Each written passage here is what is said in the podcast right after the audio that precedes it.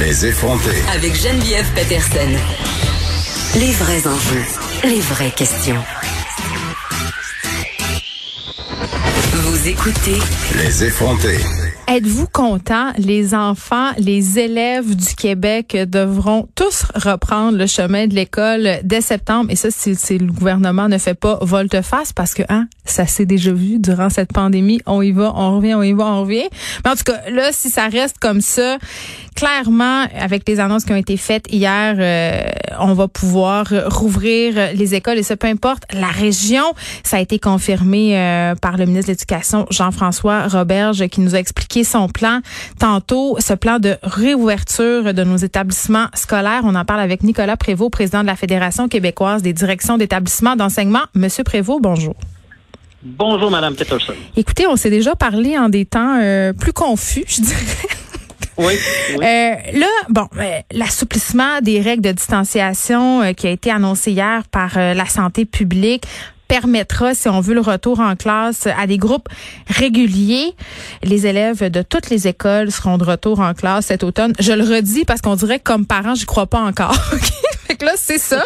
Euh, la rentrée à temps plein pour tous les élèves, je pense que c'est un soulagement parce qu'on était beaucoup à se demander comment on allait continuer à concilier le travail, la famille et on se questionnait aussi évidemment sur la santé mentale et la réussite scolaire de nos enfants.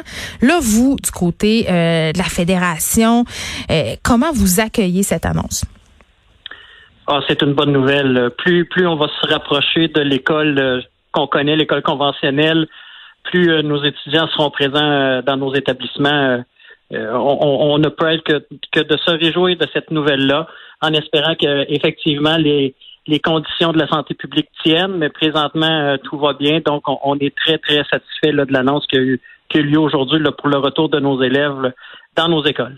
Ben oui, c'est ça, parce que à venir jusqu'à présent, ça se passe bien. On avait des craintes, mais en réalité, peu d'éclosions euh, dans les écoles qui sont rouvertes, là, Monsieur Prévost. Non, on a commencé quand même avec une euh, un, taux de participation de, des élèves là, dans, dans les zones froides là, à travers le Québec là, mhm.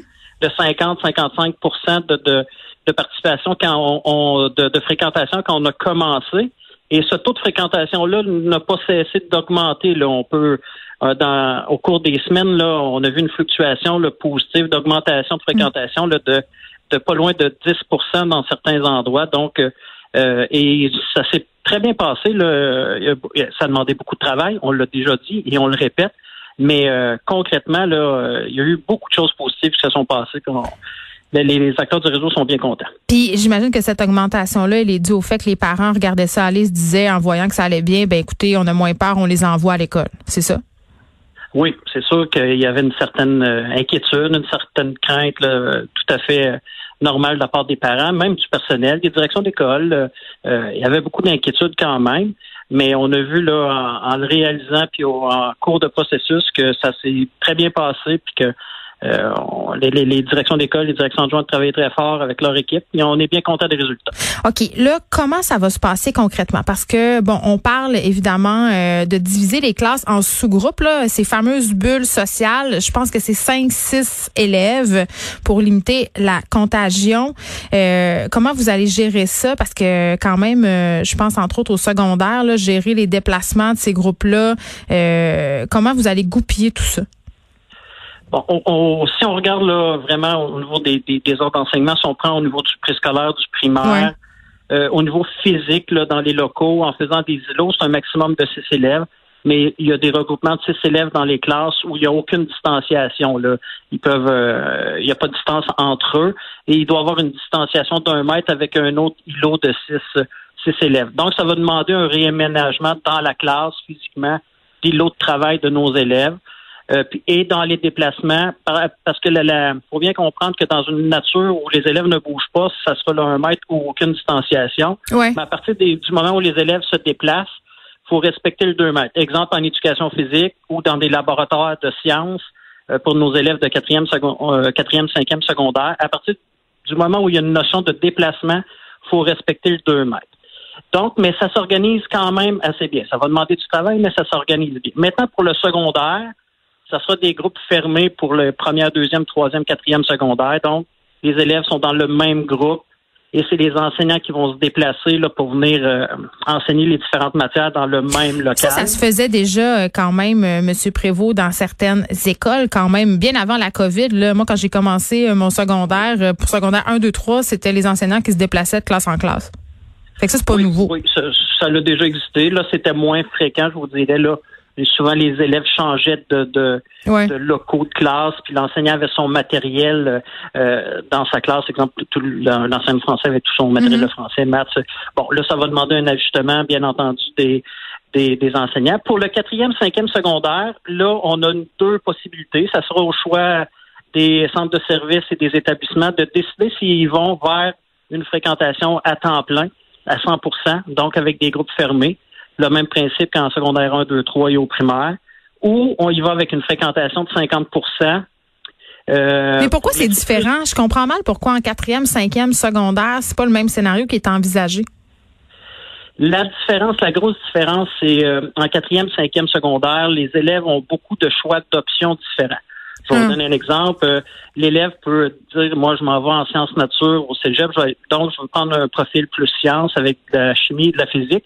Mais l'élève avait aussi un, choix d'option dans un, je veux dire, dans un créneau différent. L'élève de sciences pourrait, pouvait aussi aller voir du côté des univers, de, l'univers social ou du français ou de la littérature.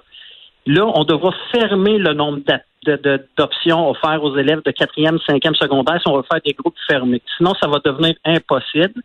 Si on veut le faire, offrir encore là la, je vous dirais, la panoplie d'options, ça pourrait se faire, mais sur une fréquentation là, de, de 50 des élèves. C'est l'enjeu là, qui, qui est le plus difficile pour le quatrième, cinquième secondaire. Donc, ce sera un choix des, écoles. Et M. Prévost, par rapport à ces fameuses options, je comprends que c'est un choix, euh, c'est plate pour les élèves, mais est-ce qu'elles sont bien nécessaires, ces options-là? On peut graduer sans celles-ci ou dans certains cas, ça peut nous permettre d'accéder, si on veut, à des programmes euh, spécifiques au cégep? Pour la sanction des études, euh, ça ne ça fera pas de les options font pas de différence. Il y a des cours vraiment particuliers là, pour la diplomation. Dans le fond, le, la, c'est un luxe. L'ouverture, l'ouverture plus grande des options, c'était pour offrir vraiment. Euh, ben, on sait que pour des élèves, euh, pour leur motivation, on, en est bien conscient. bon, il veut avoir un profil science, mais il aimerait ça aussi avoir une petite option sportive parce mm. que euh, bon, c'était plus au niveau, je vais vous dire ça, plus au niveau de la motivation. Maintenant, ça sera au choix vraiment des établissements de bien l'expliquer en disant, ben écoutez, si nous on y va avec des groupes fermés, euh, il y aura peut-être moins de choix d'options, mais vos enfants seront à l'école quand même à 100% du temps. Euh, nous, on prône vraiment plus la présence le plus possible physique vers le 100%, mais bon, là, il y a le choix des options. Les écoles font les meilleurs choix euh, concernant leurs élèves et, aussi les locaux, le, mm. personnel qu'ils ont en place. Dans la région de Montréal, M. Prévost, là, quand on parle des bulles sociales, je me pose vraiment la question à savoir est-ce que notre parc immobilier va être suffisant pour contenir tout ça? Autrement dit, euh, est-ce que c'est faisable dans la région de Montréal où notre parc école est quand même assez désuet? On sait, on manque de place. Souvent, il y a plusieurs écoles qui sont en surcharge. Est-ce qu'on a de la place pour les mettre, euh, ces enfants qui seront dans des îlots là, sociaux? Je pense, mais bon, il faudra faire le calcul, mais nous, avec les, simulations qu'on a fait au niveau physique, hmm. au niveau des locaux, on pense qu'on va y arriver euh, avec la distanciation, comme on vous dit, par des îlots, puis il a un mètre de distance seulement entre chaque îlot. Donc, physiquement, on devrait avoir la place. Puis comment on va choisir qui est dans l'îlot? Est-ce qu'on les groupe par amis, par intérêt? qu'on, comment on va gérer ça? Euh, moi, je pense, bon, ça, ça sera encore là au choix des établissements de le faire.